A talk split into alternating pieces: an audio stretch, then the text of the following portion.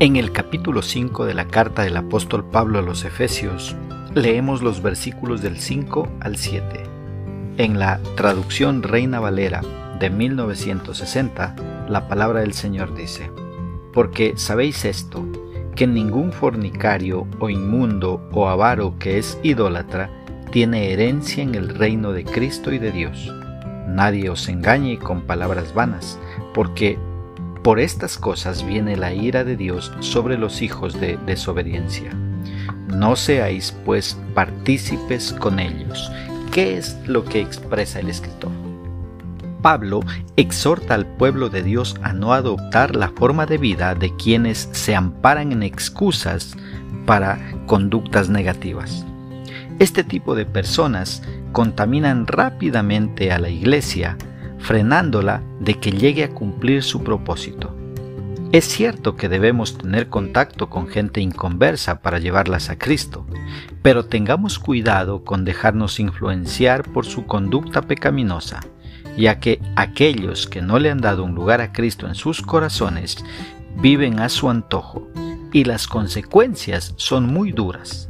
Dice la Escritura, porque sabéis esto, que ningún fornicario o inmundo o avaro que es idólatra tiene herencia en el reino de Cristo y de Dios.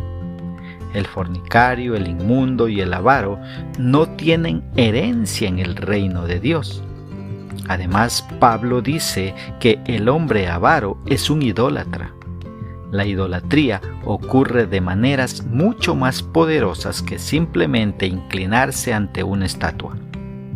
Dice también la escritura, nadie os engañe con palabras vanas. No podemos excusar o minimizar el juicio que le viene a una persona que lleva una vida pecaminosa.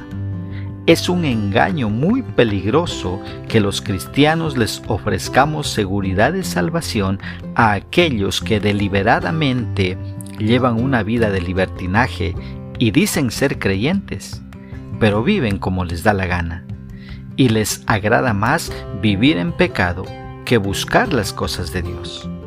Esa gente primeramente debe nacer de nuevo. Dice, por estas cosas viene la ira de Dios sobre los hijos de desobediencia. Así que mira, deja de pensar que Dios va a solapar tu pecado. Es cierto que te ama, sí, Dios te ama, pero aborrece lo que haces. Así que si no te arrepientes ahora mismo, pronto la ira de Dios caerá sobre ti. Nos dice a los creyentes, no seáis pues partícipes con ellos. Pablo asume que los cristianos no tendrán sus vidas marcadas por la fornicación, la inmundicia o la codicia. Sin embargo, ni siquiera ocasionalmente deberíamos ser partícipes con ellos. ¿Cómo podemos aplicar esta porción bíblica a nuestra vida? Primeramente dejando de asociarnos en la maldad y libertinaje de aquellos que diciendo tener amor a Dios, viven para satisfacer su carne antes que para agradar a Dios. A esa gente mostrémosles la luz de Cristo. Una segunda aplicación, teniendo presente que Dios nunca tolera el pecado, y jamás lo dejará sin castigo. Es mejor que pidamos perdón y abandonemos hoy mismo nuestro pecado para no caer en su ira. Que Dios nos ayude a poner por obra su palabra.